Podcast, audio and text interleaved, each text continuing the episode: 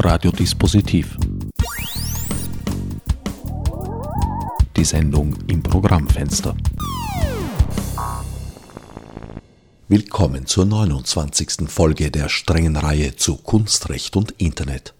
Diesmal hören wir die Positionen von Franz Medvenic, der als Geschäftsführer von IFPI und LSG wohl zu Recht vielen als gewichtiger Entscheidungsträger auf Seiten der Verwertungsgesellschaften gilt. Herr Dr. Medvenic, Sie sind Geschäftsführer der LSG, der Leistungsschutzgesellschaft, die vor allem die Tantiemenrechte der Interpreten und Interpretinnen wahrnimmt. Wie würden Sie die Veränderungen, die so in den letzten 10, 15 Jahren eingetreten sind, kurz zusammenfassen? Zunächst eine kleine Ergänzung. Wir nehmen äh, natürlich die Rechte der Interpretinnen und Interpreten wahr, aber auch der gesamten Musikproduzentenlandschaft, also Labels und Interpreten. Diese zwei großen Rechteinhabergruppen finden unter dem Dach der LSG Platz. Zu Ihrer Frage, äh, was hat sich in den letzten 15 Jahren verändert? Einfache Antwort, alles hat sich verändert. Jetzt rede ich vom Musikmarkt, vom Musikgeschäft äh, und letztlich auch von den gesamten rechtlichen Herausforderungen und Anforderungen letztlich an das Urheberrechtsgesetz. Das ist eigentlich eine Expertise, die von den meisten geteilt wird. Ich glaube, niemand geht davon aus, dass in den 15 Jahren alles gleich geblieben ist. Wo würden Sie da Veränderungsbedarf, Reformbedarf auf Seiten der Verwertungsgesellschaften sehen? Zunächst muss man mal sagen, was sind denn eigentlich Verwertungsgesellschaften? Verwertungsgesellschaften sind äh, einerseits Vermittler und andererseits Treuhänder. Auf der einen Seite der Verwertungsgesellschaften steht eine riesengroße Anzahl von äh, Rechteinhabern. Also in unserem Fall sind es äh, ungefähr 3000 Labels und mehr als 15.000 äh, Interpretinnen und Interpreten. Und auf der anderen Seite äh, stehen eine große Anzahl von Nutzern. Im Fall der LSG sind die Nutzer Privatradios, Privatfernsehsender, der OF, äh, öffentliche Aufführungsbetriebe, Kabelnetzbetreiber, wenn man so will, auch der Handel und die Geräteindustrie, wenn es um die äh, Lehrmedienvergütung geht. Es geht auch um Verleihvorgänge. Das heißt, wir haben auch auf der anderen Seite eine hohe Anzahl von Nutzern, die geht sicherlich auch in die mehrere hundert, wahrscheinlich sind es gesamt gesehen sicherlich auch mehrere tausend. Das ist eine große Chance äh, für die Verwertungsgesellschaften, weil ich glaube, dass auf der einen Seite immer mehr und mehr Rechteinhaber sein werden. So Kreativschaffende gibt es viele und, und, immer mehr. Und auf der anderen Seite gibt es auch immer eine größere Anzahl äh, von Usern verschiedener Rechte. Da macht das Internet eigentlich einen großen Unterschied, weil die Anzahl der Rechte User mit neuen Plattformen, mit neuen Diensten, mit dem Medium und Internet eine größere geworden ist. Also insofern glaube ich, dass die Verwertungsgesellschaften äh, nicht nur eine Berechtigung haben heute, sondern dass sie eigentlich auch eine, sagen wir mal, eine optimistisch in eine Zukunft blicken können. Sie sind ebenfalls Geschäftsführer der IFBI. Das ist eine Vereinigung der österreichischen Musikwirtschaft. Kommen Sie da nicht manchmal in Interessenskonflikte bei der Vertretung der Interpreten und Interpretinnen? Na, überhaupt nicht, weil die LSG äh, ist ja eine gemeinsame Verwertungsgesellschaft äh, der Labels, also sprich der Musikwirtschaft und der Interpreten und hat zwei Geschäftsführer. Ich bin logischerweise würde ich fast sagen, Geschäftsführer auf Produzentenseite und es gibt einen zweiten LSG-Geschäftsführer auf Interpretenseite. Das ist der Herr Professor Fürst, ein ehemaliger Philharmoniker. Und alles, was die LSG tut, kann sie nur gemeinsam tun. Also nach dem Vier-Augen-Prinzip Interpreten und Produzenten gemeinsam. Also sollte hier der alte und in letzter Zeit ein wenig in Misskredit geratene Satz, wenn es der Wirtschaft gut geht, geht es allen gut, noch stimmen? Naja, also Wirtschaft und Kreativwirtschaft kann man nicht immer mit genau denselben Kriterien betrachten. Äh, Kreativwirtschaft hat immer damit zu tun, dass äh, gemeinsam mit den Kunstschaffenden kreative Leistungen produziert werden und gemeinsam auch dann natürlich versucht äh, wird, gemeinsam das äh, bestmöglich zu verwerten. Also insofern geht es der Wirtschaft gut, geht es den Interpreten gut Umgekehrt genauso. Geht es den Interpreten gut, geht es den Kreativschaffenden gut, geht es auch der Kreativwirtschaft gut. Mit einem anderen Teil der Wirtschaft liegen Sie durchaus in einem Interessenskonflikt. Das betrifft vor allem die schon kurz angesprochene Lehrmedienvergütung, die jetzt auf Festplatten erweitert wurde, kann man sagen. Wie ist da Ihre Haltung dazu? Naja, aus meiner Position heraus habe ich dazu eine ganz, ganz klare Haltung. Äh, die sogenannte Festplattenabgabe, also die Urheberrechtsabgabe auf neue Speichermedien, ist für mich dringend notwendig, äh, ist auch ein Gebot der Fairness gegenüber den Kunstschaffenden und ist auch nichts Neues. Also die äh, Privatkopie und die Vergütung für die Privatkopie gibt es seit den 1980er Jahren.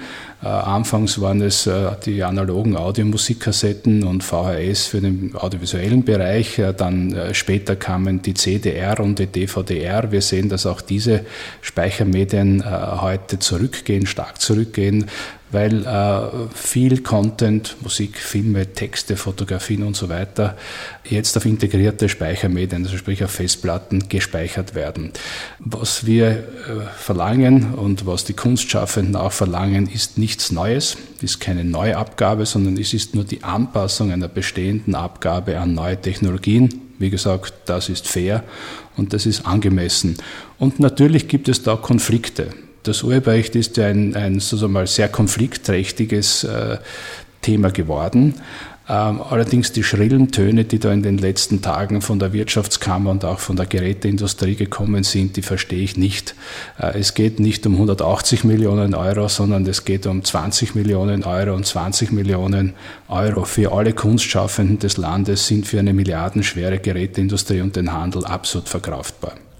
Es stellt sich aber auch die Frage, inwieweit die Festplatte jetzt wirklich Nachfolger der Tonbandkassette der guten alten ist. Ob der behauptete Anteil von lizenzrechtlich geschütztem Material auf den Festplatten tatsächlich so hoch ist. Na, die Nachfolge kann man nicht, äh, davon kann man nicht sprechen, weil da sind ja doch äh, Jahrzehnte an technologischer Entwicklung dazwischen. Und es sagt ja auch niemand, dass auf Festplatten nur Filme oder nur Musik oder nur literarische Werke gespeichert sind. Es ist selbstverständlich andere Inhalte auch da, auf die urheberrechtlich gar nicht geschützt sind. Also zum Beispiel ein Brief, den man selber schreibt. Aber das kann ja nicht zur Folge haben, dass überhaupt keine Vergütung, Privatkopievergütung für die Kunstschaffenden und für die Kreativwirtschaft anfällt, sondern man muss halt bei der Tarifbemessung berücksichtigen, dass auf der Festplatte, die sehr groß ist, eben nur ein Teil für urheberrechtlich geschütztes Material verwendet wird. Und wie viel das ist, das lässt sich empirisch feststellen. Und äh, dazu gibt es sogar auch ganz, ganz äh, aktuelle Werte. Also hier muss man die Kirche im Dorf äh, lassen. Und äh, wir laden ja die Wirtschaftskammer laufend ein, mit uns überhaupt in Gespräche einzutreten über die Höhe der Festplattenabgabe. Aber sie kommt einfach nicht zu diesen Gesprächen, weil sie hier meint, in einer Fundamentalopposition gegen die Festplattenabgabe besser zu fahren. Wir glauben das nicht. Abgesehen davon, dass ich das unsolidarisch halte, halte ich das auch in der Sache für falsch. Halten Sie eine Abgabe, die jetzt so eng definiert ist, nämlich eben auf Speichermedien, überhaupt noch für zukunftsträchtig? Wäre es nicht klüger, in Richtung einer pauschalierten Abgabe zum Beispiel, wie das auch gefordert wird, teils auf Breitbandanschlüsse hinzusteuern? Es gibt verschiedene äh, Konzepte über ein neues Urheberrecht. Unter anderem gibt es auch dort äh, Vorschläge nach einer äh, sogenannten Kultur-Flatrate und das ist ja dann die Abgabe auf alles. Diese Kultur-Flatrate äh, hat allerdings auch natürlich gravierende äh, Nachteile. Also dieses Umlagesystem, das ja dann wirklich für alles und jedes gelten würde, für jeden Content, der übers Internet kommt, und das ist sehr, sehr viel, das halten wir äh, nicht für die beste Lösung, ähm, weil es doch hier sozusagen zu einer großen Belastung von, von Haushalten kommen würde, die letztlich mit der ganzen Sache nichts äh, zu tun haben. Abgesehen davon gibt es äh, Flat-Fee-Modelle, die viel individueller sind. Also wenn ich zum Beispiel ein Streaming-Abo habe, dann kostet mich das je nachdem, welchen, welches Modell ich nehme, kann schon mal wählen zwischen 4 Euro oder 9 Euro, ob ich das kleine oder das ganz, ganz große äh, haben möchte. Und am Anfang kostet es überhaupt 0 Euro, weil ich kann es einmal ausprobieren, bevor ich mich überhaupt entscheide. Und da kriege ich dann 18 Millionen Titel, ich spreche zum Beispiel von Spotify, kriege ich 18 Millionen Titel, das ist faktisch das gesamt äh, verfügbare Musikrepertoire. Weil ich mich dazu entschieden habe. Und wenn ich es nicht mehr haben will, dann werde ich mich dort abmelden und dann zahle ich nichts mehr. Und solche ähnlichen Dienste, bin ich überzeugt davon, wird es für alle äh, Content-Genres äh, früher oder später geben. Also diese Flat-Fee, die auf einer individuellen Entscheidung des Users beruht, ist mir viel lieber als eine Flat-Fee, die der Gesetzgeber allen und jedem verordnet. Die Urheberrechtsabgabe auf Festplatten wird ja, seit sie von der Austromechaner wieder eingeführt wurde, im Widerspruch zu einem gültigen OGH-Urteil von 2005, im Oktober 2010 wieder eingeführt. Wie gesagt, äh, wird sie von einem Teil der Händler eingehoben. Nun ist mir vor einigen Tagen eine alte Rechnung für eine externe USB-Harddisk in die Hände gefallen und ich habe zu meinem Erstaunen festgestellt, was glaube ich wenigen bewusst ist, dass hier eine Preissteigerung von 100 Prozent vorliegt. Also ich habe vor zwei Jahren eine 2 Terabyte Festplatte, wie gesagt eine externe USB-HD, um etwa 100 Euro gekauft. Um dieses Geld bekommen Sie heute eine 1 Terabyte Festplatte. Also ehrlich gesagt, da müsste ich jetzt den konkreten Fall und die Rechnung, das Produkt kennen, um, um äh, das beurteilen äh, zu können. Nur äh, Folgendes ähm, ganz klar. Die Austromechaner kann einen Tarif veröffentlichen, aber sie kann kein Gesetz machen. Und äh, es bestand Zweifel, ob das alte Gesetz, und das stammt in dieser Fassung aus dem Jahr 1980, ob dieses alte Gesetz alle neuen Speichermedien, die heute von Konsumentinnen und Konsumenten zum Speichern von urheberrechtlich geschützten Content verwendet werden, tatsächlich noch erfasst oder ob es einer Adaptierung bedarf. Um das herausfinden zu können, wurde uns geraten, einen Musterprozess zu führen und den haben wir auch geführt. Aber die Gerichte haben ganz klar gesagt, dass irgendwann die Grenze erreicht ist, äh, für Gerichte das Gesetz zu interpretieren oder durch Interpretation weiterzuentwickeln. Irgendwann stößt es äh, an Grenzen und irgendwann ist auch der Gesetzgeber aufgerufen, eine Adaptierung oder eine Modernisierung vorzunehmen. Und diese Modernisierung steht nun an und ist auch äh, sozusagen Bestandteil eines Arbeitspapiers, das das Justizministerium nach vielen Gesprächen mit den betroffenen Gruppierungen einmal herausgegeben und zur Diskussion gestellt hat. Dort ist die Festplattenabgabe drinnen. Dagegen läuft äh, der Handel, wie gesagt, wie ich meine, zu Unrecht äh, Sturm. Das wird aber natürlich massiv gefordert und unterstützt von den Kunstschaffenden und es ist äh, jetzt eine Entscheidung des Gesetzgebers, was er hier zu tun gedenkt.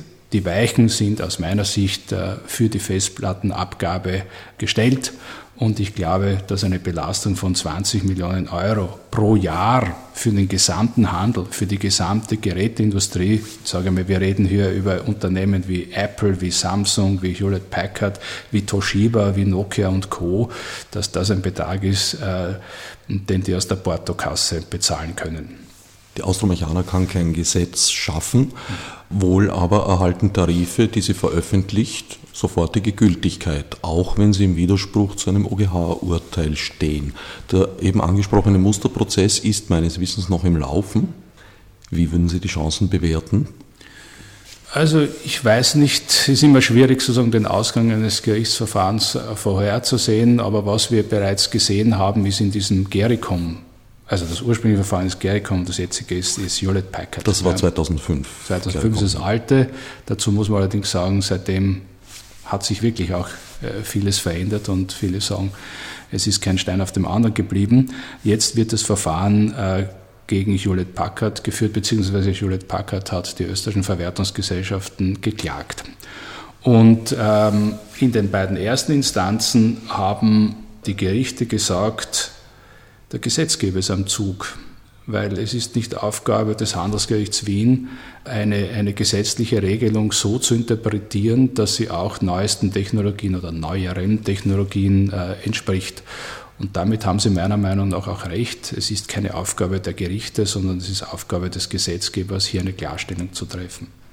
Der Gesetzgeber ist gerade tätig. Es gibt besagtes Arbeitspapier zu einer Novelle des Urheberrechts wobei ja eigentlich die finanziellen Flüsse gar nicht so sehr am Urheberrecht, sondern eher im Lizenzrecht liegen. Aber wollen wir das mal beiseite lassen. Wie würden Sie diesen Entwurf beurteilen?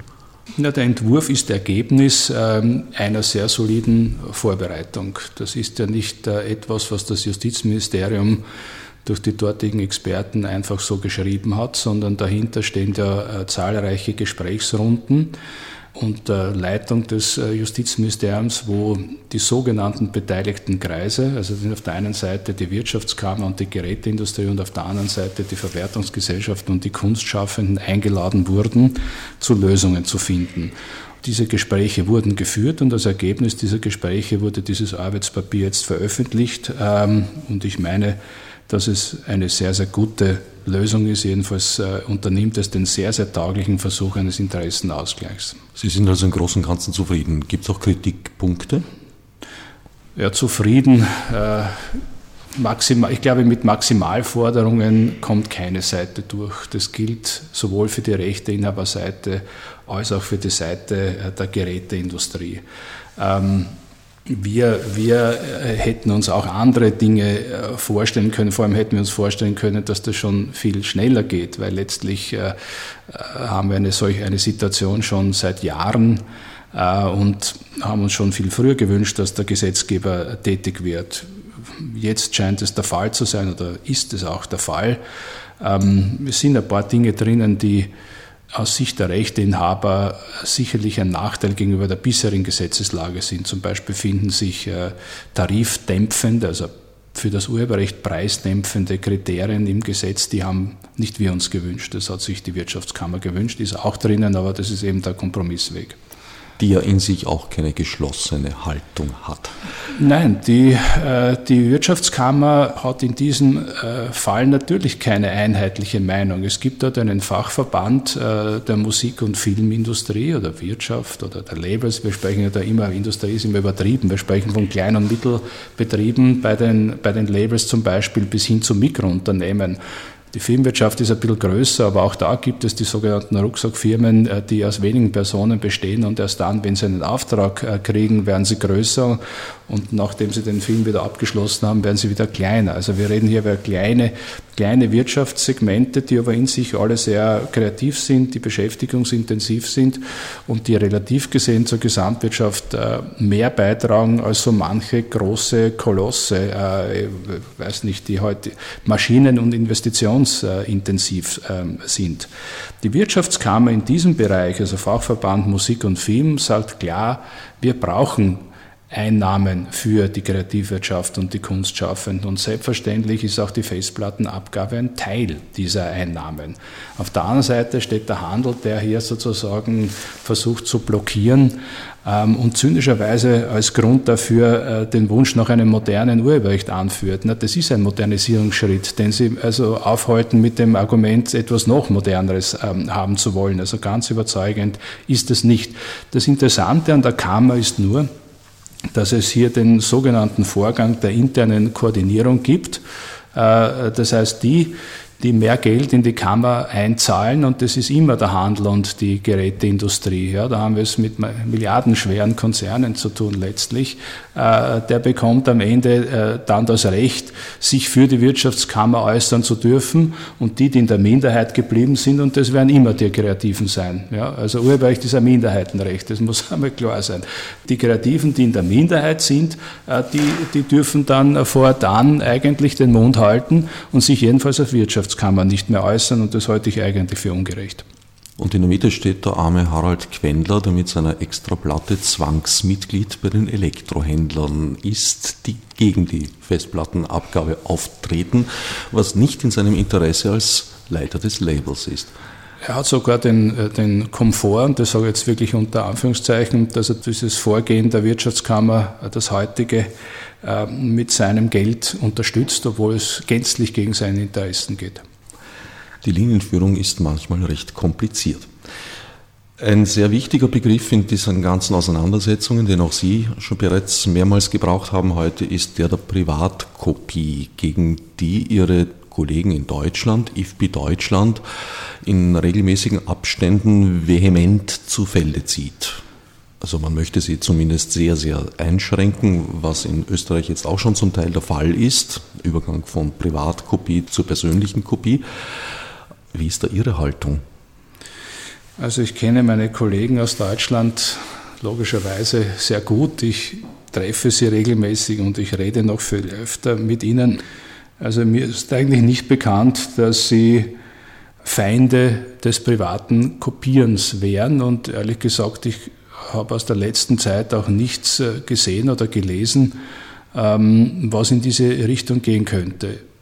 Es geht meiner Meinung nach auch gar nicht. Wir haben eine Technologie zur Verfügung heute, die ist digital und dadurch in bester Qualität und die ermöglicht ein äh, Kopieren für private Zwecke in einer Geschwindigkeit, in einer Anzahl und in einer Qualität, wie schon gesagt, äh, die mit früheren Technologien überhaupt nicht vergleichbar ist. Sie funktioniert einfach viel, viel besser. Jetzt sage ich einmal Klammer, daher glaube ich auch, dass es fair ist, dass es dafür auch eine etwas höhere Vergütung äh, gibt, wenn das schon so der Fall ist. Ja.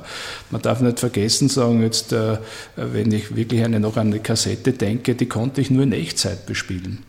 Ja. Äh, ein digitales File ist auf Knopfdruck kopiert und wenn ich auf versenden geht, dann habe ich vielleicht ein paar hundert Kopien sofort sozusagen in, in kürzester Zeit, aber in, in, unverändert hoher digitaler Qualität ähm, äh, hergestellt.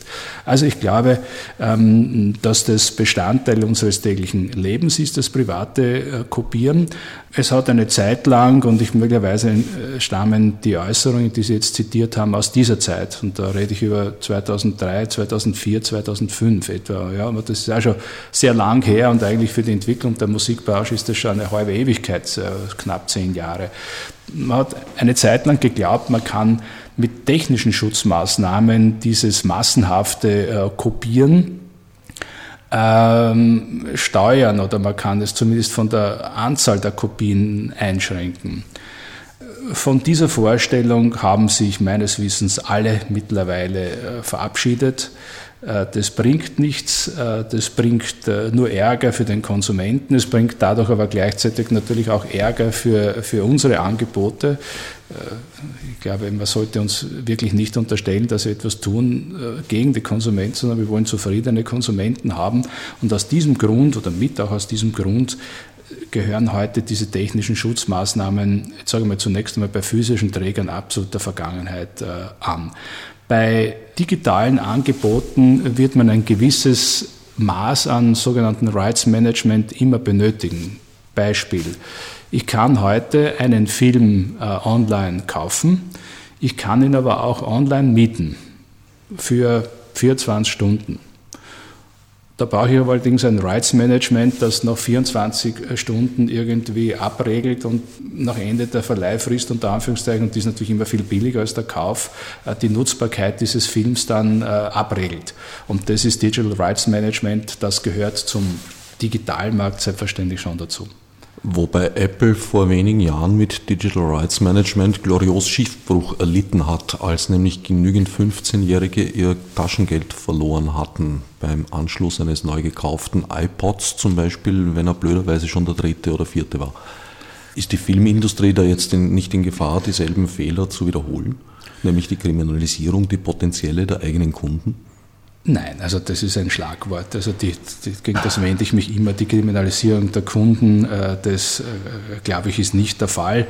Und ich glaube auch nicht, dass die Filmwirtschaft äh, so dumm ist, äh, Fehler zu wiederholen, äh, die anderen Segmenten und zum Teil auch wirklich uns äh, in der Vergangenheit passiert sind. Wir als Musikwirtschaft waren ja in der Situation, als Erste wirklich betroffen zu sein. Also man kann natürlich Musik viel kleiner komprimieren als einen Film äh, und wenn es kleiner ist, kann man das übers Internet viel leichter äh, scheren. Also wir waren, ohne dass wir uns das eigentlich ausgesucht haben, sozusagen hier in einer Frontposition. Wir sind als Erste drangekommen und wir waren mit Sicherheit am Anfang eigentlich 1999, Napster und so weiter, haben wir zunächst äh, überrascht, vielleicht sogar schockiert und haben die Antwort darauf nicht gewusst. Ähm, es hat eine Zeit lang gedauert, bis man hier Rezepte gefunden hat. Aber man hat sie gefunden. Und wir haben äh, heute in Österreich einen, einen Musikmarkt, der in einem permanenten Wandlungsprozess ist. Wir haben auf der einen Seite einen rückläufigen äh, physischen Markt, also mit, mit CDs und äh, mit DVDs, der aber immer noch den größeren Teil des Musikmarktes ausmacht. Und wir werden dieses, diese Nachfrage des Konsumenten, die ja da ist, selbstverständlich befriedigen und zwar bestmöglich befriedigen, solange es diese Nachfrage gibt. Und die ist so schlecht nicht. Sie spezialisiert sich vielleicht ein bisschen mehr auf bestimmte äh, Genresegmente, also es ist äh, die Klassik äh, mit Sicherheit ähm, ein Segment, das sehr, sehr gut im Bereich des physischen Trägers nach wie vor geht. Da spielt die Klangqualität eine Rolle, da spielt auch die Datenfülle, die man auf einer CD bekommt, eine Rolle. Da spielt aber sicherlich auch also das, das Booklet und das Beimaterial eine, eine, eine Rolle. Wobei es mit der Datenfülle nicht so weit her ist, was auch dazu beiträgt, dass die CD in Misskredit geraten ist. Dieser Standard stammt aus den 70er Jahren. Also der 16-Bit-Standard in einer Zeit, wo 15-Jährige üblicherweise mit 32 bis 64 Bit arbeiten, kann nicht mal als Klangfühle bezeichnet werden. Ja, aber jetzt sage ich mal, es wird immer, wird immer Kritik geben. Es gibt manche, die halt heute nach wie vor auf die, auf die äh, Vinyl-LP schwören, weil das sozusagen wieder eine völlig andere äh, Klangdimension hat und eine, eine ganz andere Dynamik hat.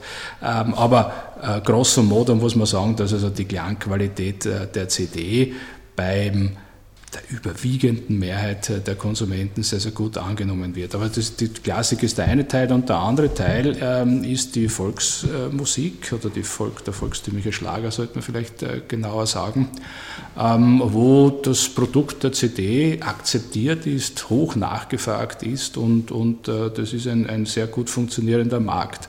Der physische Single-Markt hingegen ähm, ist massiv rückläufig. Also da erwarte ich, dass der als erster äh, sozusagen durch den digitalen Download von, von Einzeltiteln faktisch äh, abgelöst wird.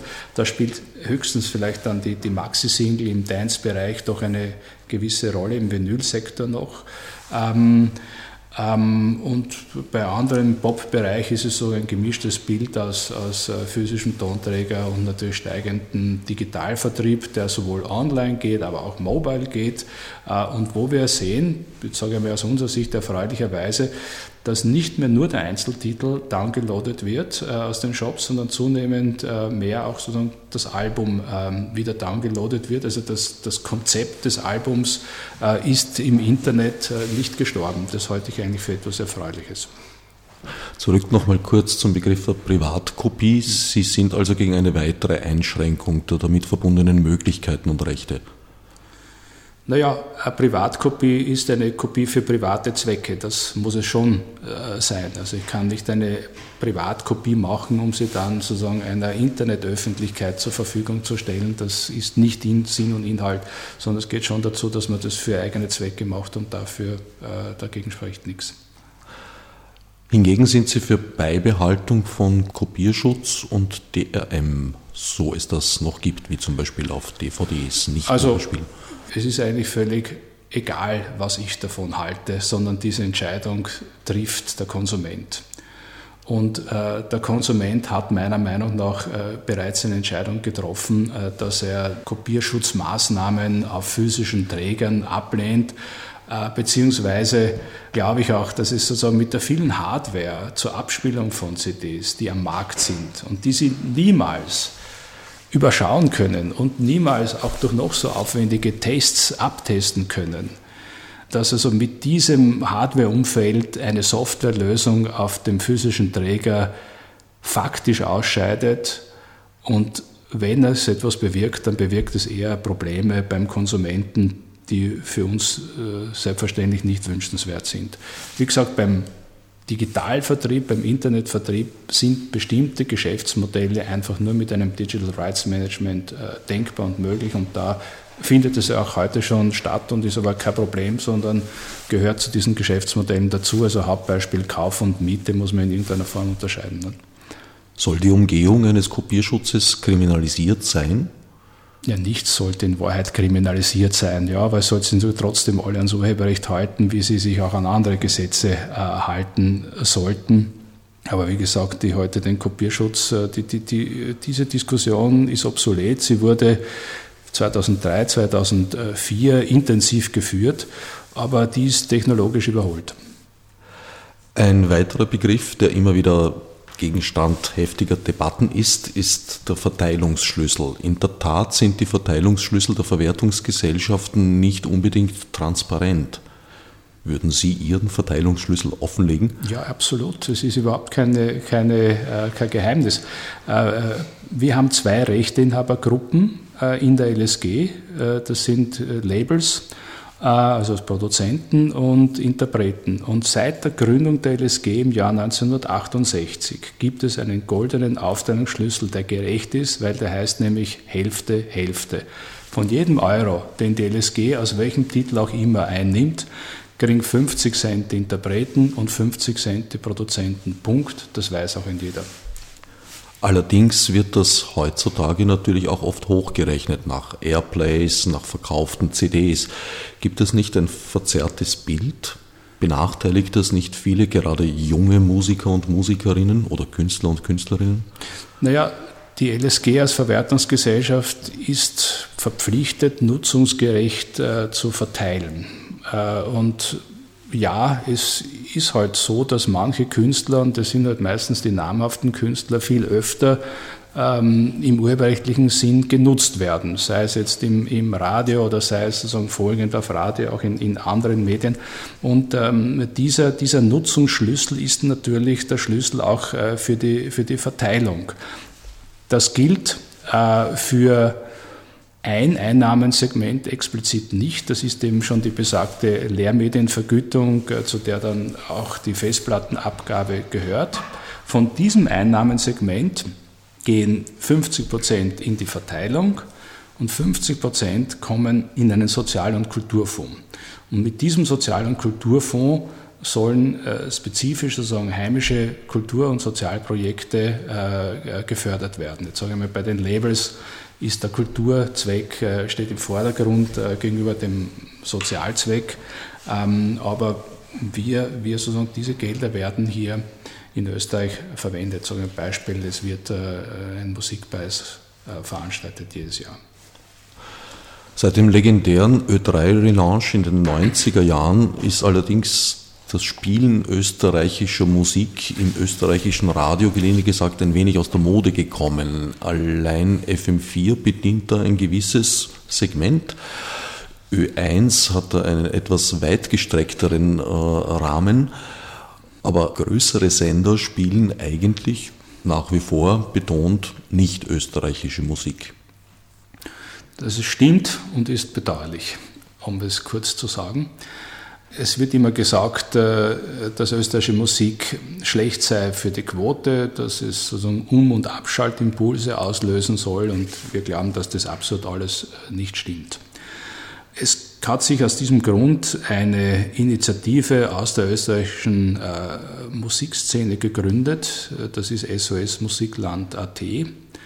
Und diese Initiative ähm, ist in ständigen Gesprächen und auch Verhandlungen mit dem ORF, ähm, und zwar für alle Radioprogramme des ORF, um eine Steigerung des Anteils österreichischer Musik in den Radioprogrammen des ORF äh, zu erreichen. Wir glauben, äh, dass hier mit Gesprächen und Verständnis der richtige Weg beschritten wird und nicht durch ähm, eine gesetzgeberische Quote wobei die gesetzgeberische Quote im EU-Recht ohnehin äh, sozusagen an Grenzen stößt. Das ist als Sprachquote denkbar, aber nicht als nationale Herkunftsquote. Ist das in Frankreich nicht? Das ist eine Sprachquote. Naja, es bezieht sich auf Musik in französischer Sprache, aber die muss nicht unbedingt sozusagen aus Frankreich stammen. Die könnte zum Beispiel auch aus einem afrikanischen Land äh, stammen oder aus irgendeinem Land stammen, äh, unter der Voraussetzung, dass sie halt natürlich in französischer Sprache gesungen wird. Und bevorzugt Vokalisten und Vokalistinnen, während Instrumentalmusik leer ausgeht?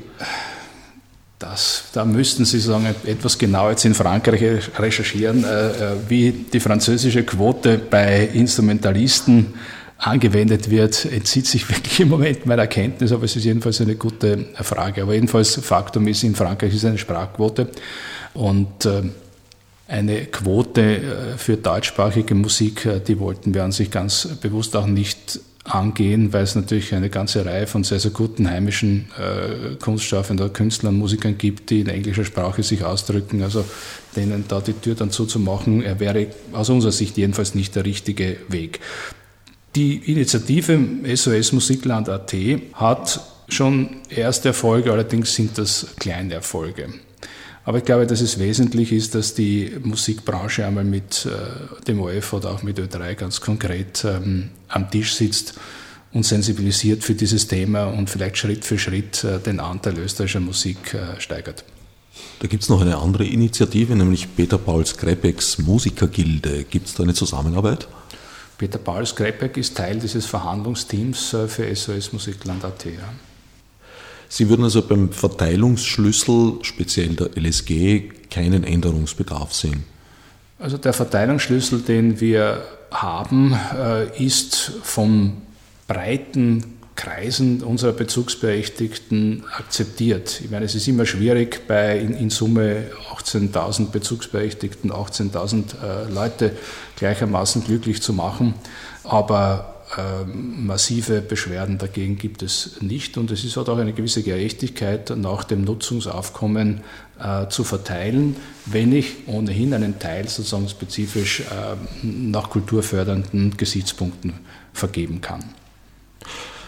Durch das wachsende Verschwinden des physischen Produkts, mit Ausnahme einiger Segmente, die Sie vorhin genannt haben, wo böse Zungen das auch für einen großen Grad des Konservativismus des Zielpublikums zurückführen, ist ein Problem aufgetreten, nämlich dass die alten Vertriebsstrukturen, die dafür gedacht waren, tatsächlich physische Teile von A nach B und auch vielleicht auch noch nach C zu bringen, mehr oder weniger obsolet werden, fortschreitend. Ist es sinnvoll, in Zeiten des Internets überhaupt noch an der Idee einer Stückzahlverrechnung festzuhalten? Stückzahlverrechnung muss ich jetzt gegenfragen, wofür? Na, zum Beispiel für Downloads, die man im Prinzip eigentlich oft nur kontrollieren kann, wenn man mit einer massiven Aufrüstung in der Überwachungstechnologie das ist jetzt etwas, äh, wo ich ähm, sozusagen auf den Grund Ihrer Frage erst kommen äh, muss. Also wenn es um den physischen äh, Markt geht, solange wir einen physischen Markt haben und wir haben nach wie vor einen physischen Markt, äh, muss ich Distributionslogistik dafür vorhalten. Das heißt, ich muss physisches Produkt von A nach B bringen können, ich muss es dort präsentieren können, ich muss es dort verkaufen können und ich muss das, was ich nicht verkaufen kann, als Retoure wieder zurückbringen können. Das ist eine normale, äh, sozusagen, äh, bei jedem Produkt, das verkauft wird, wurscht welches es ist, ist das notwendig. Naja, bei den Immateriellen eben nicht mehr, die ja stark im Vormarsch sind. Ja, aber am Digitalmarkt äh, brauchen Sie ja keine physische Distributionsstruktur mehr. Eben.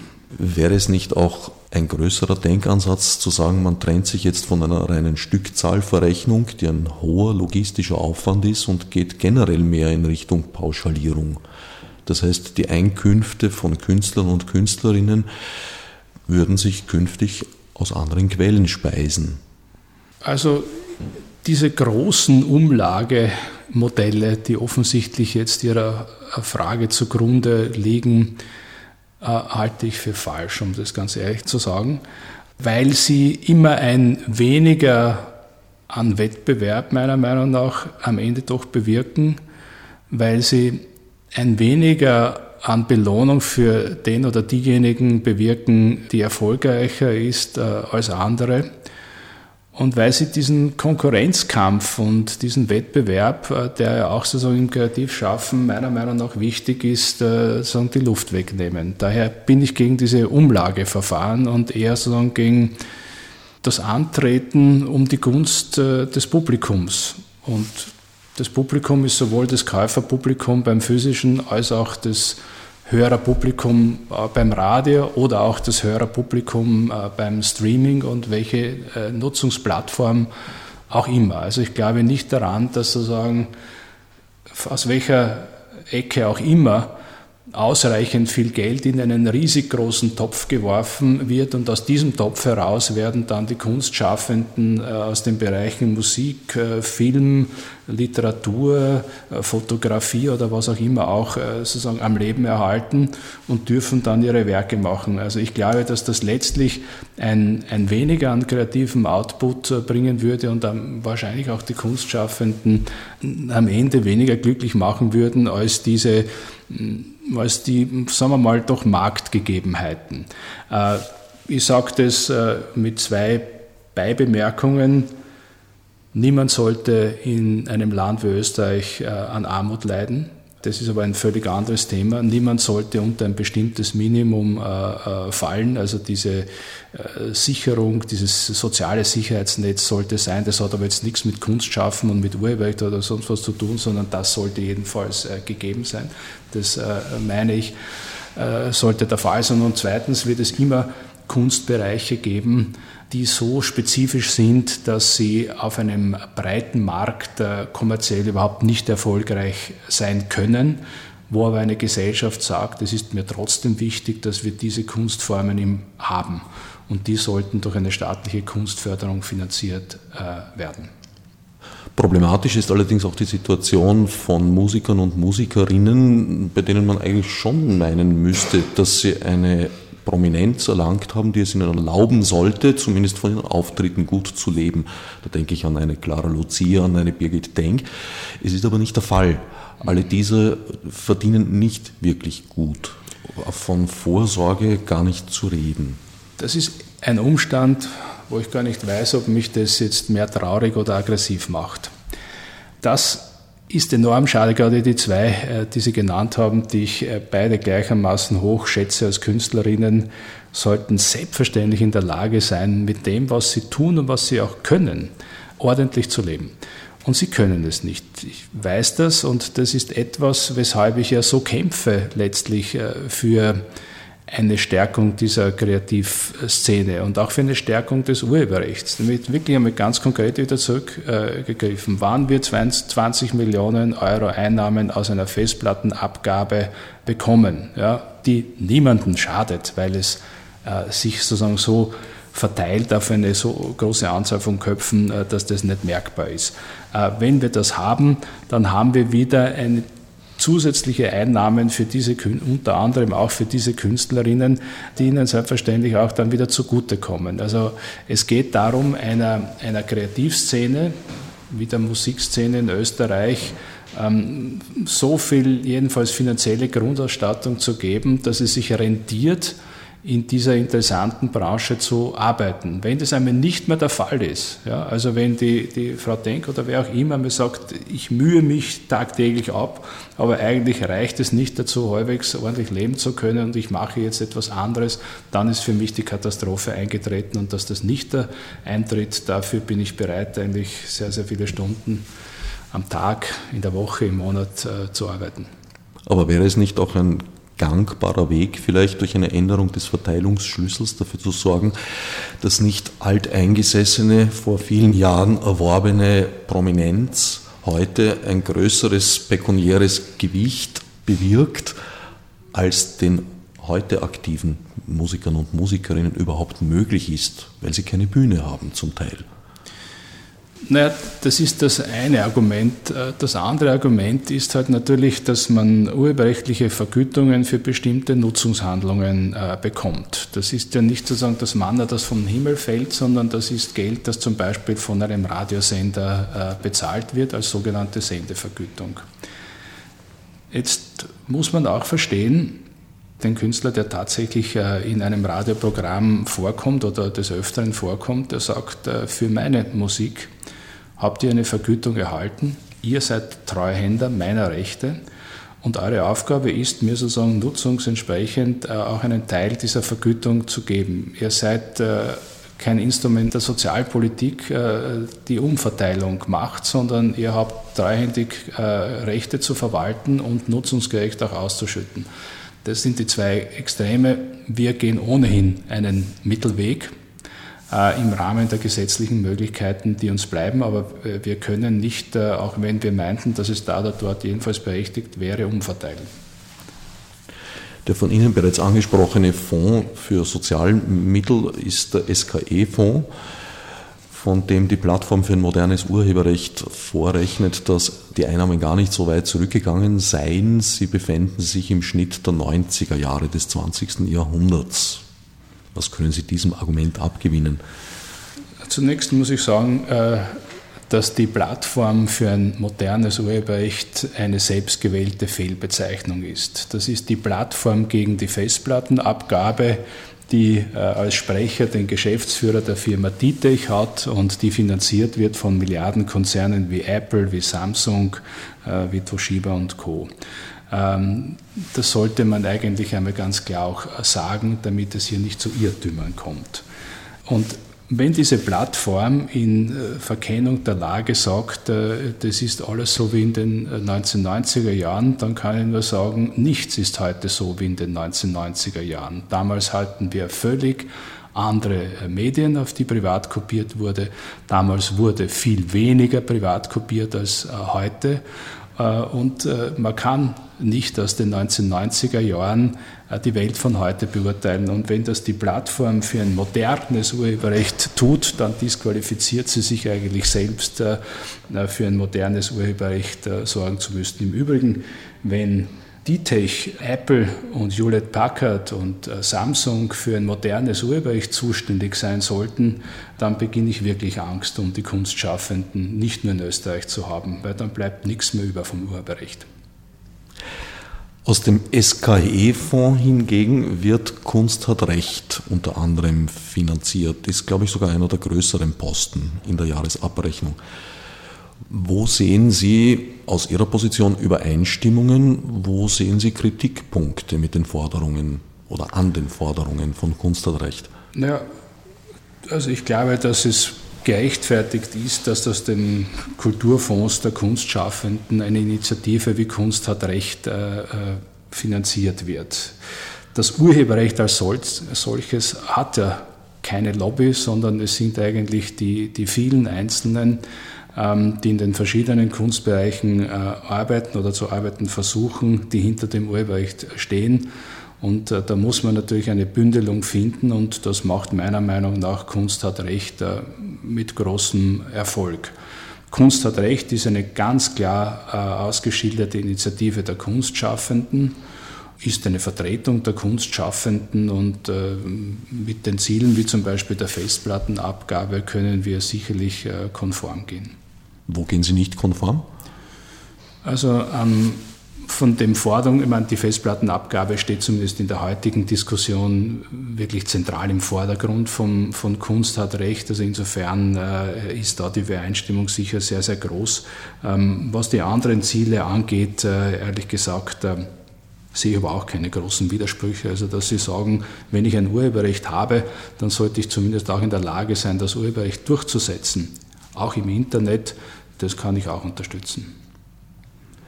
Mit Mitteln der Verwertungsgesellschaften wurde unter anderem das Video finanziert, das Harald Sicheritz für Kunst hat Recht gedreht hat.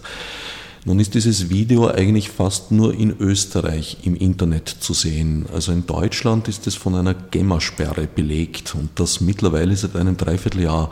Spricht das nicht ein bisschen gegen das Verhandlungsgeschick der Verwertungsgesellschaften, dass es ein Dreivierteljahr nicht gelungen ist, diese Sperre aufzuheben?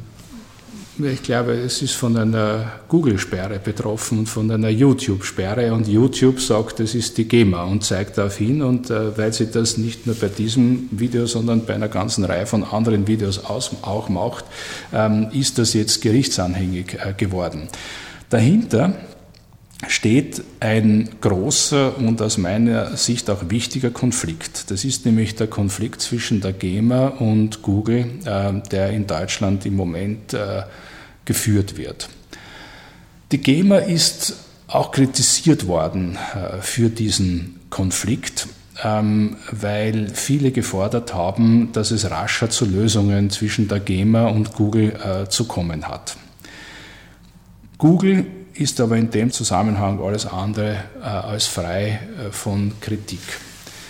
Bei Google hat man sich nämlich strategisch, wie ich meine, auf den Standpunkt gestellt, für die über die Plattform YouTube in dem konkreten Fall, und YouTube ist ein Teil des Google-Konzerns, ähm, keinerlei Verantwortung und Haftung äh, für die transportierten Inhalte zu übernehmen. Damit meine ich jetzt in urheberrechtlicher Sinn zu übernehmen. Das heißt, aus der Sicht von YouTube und Google ist es so, dass auf der einen Seite Millionen, zig Millionenfach Inhalte von Privatpersonen hochgeladen werden. Da sagen die, das hat überhaupt keinen wirtschaftlichen Hintergrund. Das machen die Leute als Vergnügen. Auf der anderen Seite werden aus YouTube äh, auch wieder zig Millionenfach, äh, wahrscheinlich stündlich, ähm, äh, Videos äh, downgestreamt. Das machen auch wieder Privatpersonen.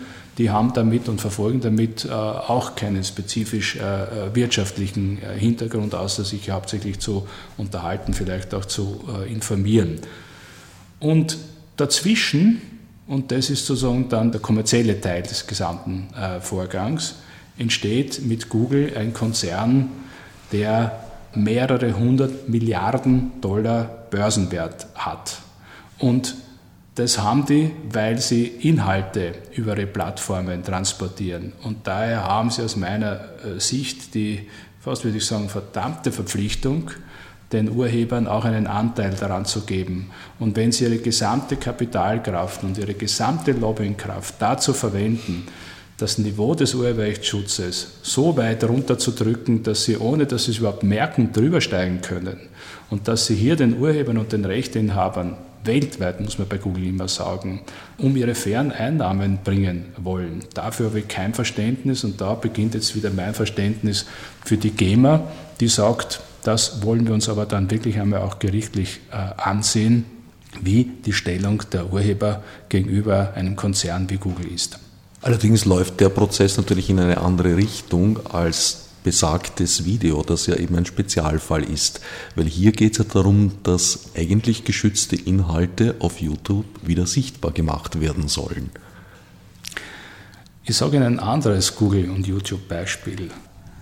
Als das Ergebnis der amerikanischen Präsidentenwahl bekannt gegeben wurde, und viele Leute das auf YouTube sehen wollten, hat es gegeben äh, ein Insight, das da hieß, wir können das jetzt nicht übertragen, weil da liegt eine Musik dahinter, an der wir die Rechte nicht haben.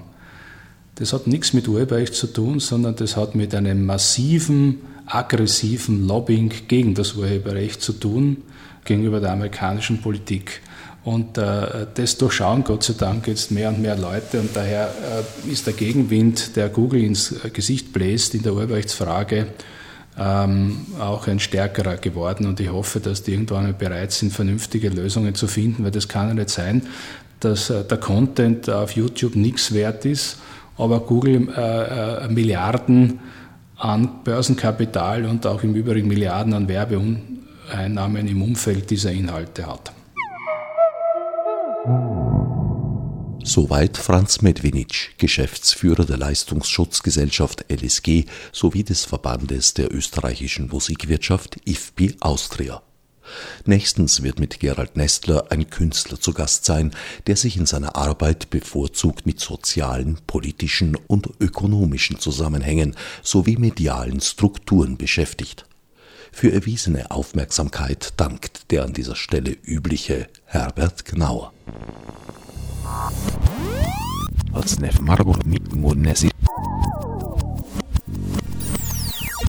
Fichte subsidiar